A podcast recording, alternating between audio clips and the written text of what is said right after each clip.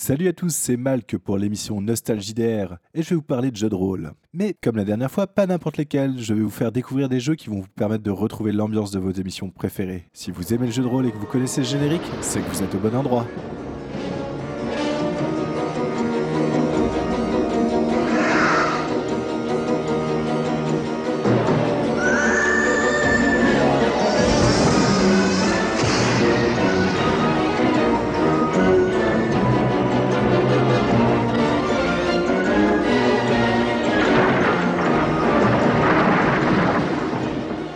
En cette période d'Halloween et d'avant Noël, j'ai déterré une série qui me procurait de nombreux cauchemars et frissons quand j'étais plus jeune. Vous aurez reconnu les contes de la crypte. À l'époque, je trouvais que le gardien était carrément flippant et les histoires particulièrement horrifiques. Chers insectes rampant bonsoir. Voici les titres de ce soir. Un loup-garou bord un chien. Un vampire cycliste suceur de roues. Une momie provoque un scandale en faisant un striptease dans une boîte. Enfin, manif de zombies en colère contre la fermeture des cimetières. Ah. Je me souviens en particulier d'un épisode où, à la veille de Noël, une femme adultère tue son époux, et alors qu'elle tente de se débarrasser du corps, elle est ensuite agressée par un psychopathe grimé en Père Noël. Il s'agit de l'épisode 2 de la première saison, Nuit de Noël pour femme adultère, réalisé par le fameux Robert Zemeckis. Je vous encourage à le voir ou à le revoir, car je vais m'en servir de fil rouge dans cet épisode. Vous êtes prévenus. En vérité, j'ai un petit conte de Noël pour vous. Un conte bien horrible d'ailleurs. Ah oui, vraiment. Un petit conte d'horreur rempli de soirées morbides et de hôtes débordantes d'atrocités. Alors, jetons un œil sur ce joyeux réveillon au coin d'un feu de bûche gémissant. Les Contes de la Crypte, c'est pour moi la première série orientée horaire que j'ai eu le droit de regarder. Le principe était simple, chaque épisode racontait une nouvelle histoire horrifique sans lien avec les précédentes. Une des caractéristiques marquantes de ces histoires, c'est que l'on se retrouvait souvent avec le principe de l'arroseur arrosé. Le ou les protagonistes principaux, à la morale plus ou moins douteuse, finissaient systématiquement en victime à la fin de l'épisode. Épisode qui d'ailleurs ne donnait pas vraiment de conclusion ferme et définitive, mais laissait plutôt l'imagination du spectateur prendre le relais. Ce qui, je pense, permet de rendre le tout beaucoup plus angoissant. Avec des épisodes de 30 minutes, la série était très rythmée, l'action étant condensée autour d'un ou deux événements horrifiques et violents. Des mini-films ou courts-métrages d'horreur très souvent brillants et inoubliables. Pour résumer, le principe est de prendre des protagonistes qui seront victimes, de leur faire vivre des histoires horrifiques avec une fin ouverte pour laisser monter l'angoisse, et le tout sur une période courte pour garder le rythme. Hmm, vous savez que ça me fait penser à un jeu, ça Et voici le jeu qui va vous permettre de revivre ce frisson d'horreur télévisuel par épisode. Eh, Concentrez-vous, mes amis, la partie va commencer. Alors non, je ne vais pas prendre le jeu de rôle Tales of the Crypt tiré de la série, car il n'a jamais été traduit chez nous, et comme il a été édité en 1996, il est devenu plutôt dur à trouver. Ensuite, je sais qu'il existe beaucoup de jeux pour faire des scénarios d'horreur, à croire que l'envie de raconter des histoires qui font peur au coin du feu ne nous a jamais quittés. Il a donc fallu faire un choix, et du coup je vous propose de parler de Sombre, le jeu qui nous promet de vivre la peur comme au cinéma.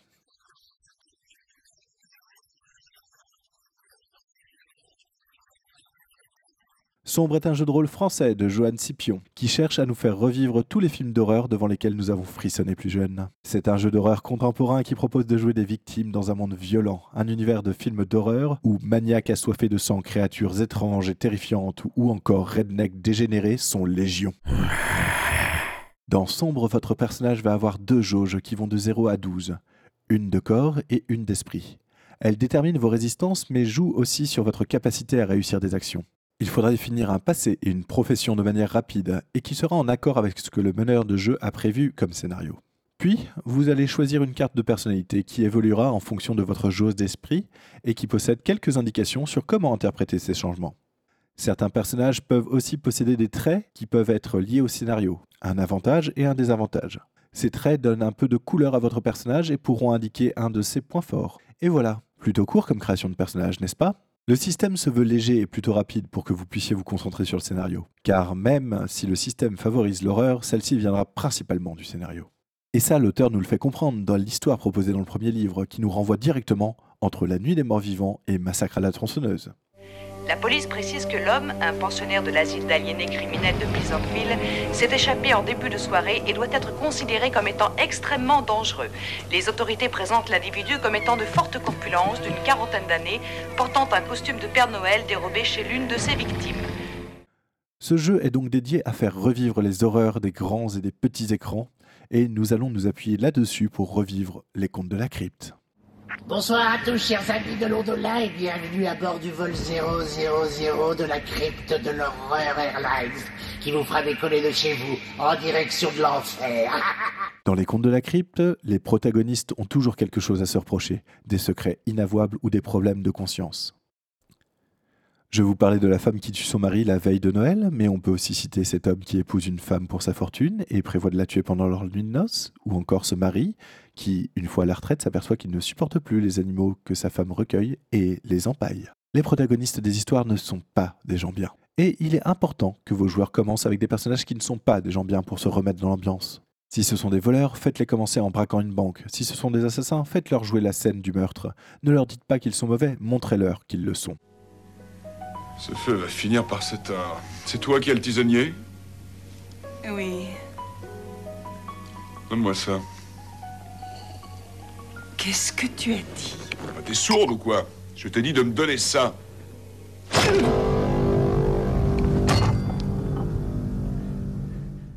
Une fois bien campé dans les personnages, vous pouvez dérouler votre scénario. Le plus simple est souvent de faire un huis clos comme une maison bloquée par la neige et d'y introduire un danger, par exemple ce fameux psychopathe grimé en Père Noël dont je parlais au début. Vous allez voir que les antagonistes ont plein de petits trucs à eux, mais je ne vais pas vous révéler toutes les surprises que votre gardien de la crypte va pouvoir piocher dans son sac.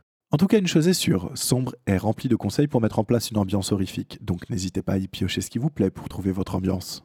Une fois celle-ci installée, le danger identifié, je vous laisse prendre la main, à vous de mettre en scène votre épisode préféré des Contes de la Crypte, voire de le mixer avec un autre épisode ou un autre film d'horreur. Après tout, le but c'est de ressentir le même frisson que devant la série, non? Le système de sombre émule très bien les différentes étapes d'un film d'horreur. Course-poursuite, arrivée en jumpscare des antagonistes, la fatigue qui s'accumule pour les victimes, les regains de force pour une action d'éclat, et la mort sordide et violente que réservent les films d'horreur à ceux qui ne s'en sortent pas. Je vous conseillerais juste de jouer sur la fin avec ce qu'on pourrait appeler un cut caméra, en laissant planer le doute sur ce qui a pu arriver au personnage. Par exemple, la femme se rendant compte que sa fille a ouvert la porte au faux Père Noël, et l'épisode se terminant sur le cri de cette femme réalisant qu'elle ne lui échappera pas. Carrie! Carrie! Oh! Oh, Carrie! Oh, Dieu soit loué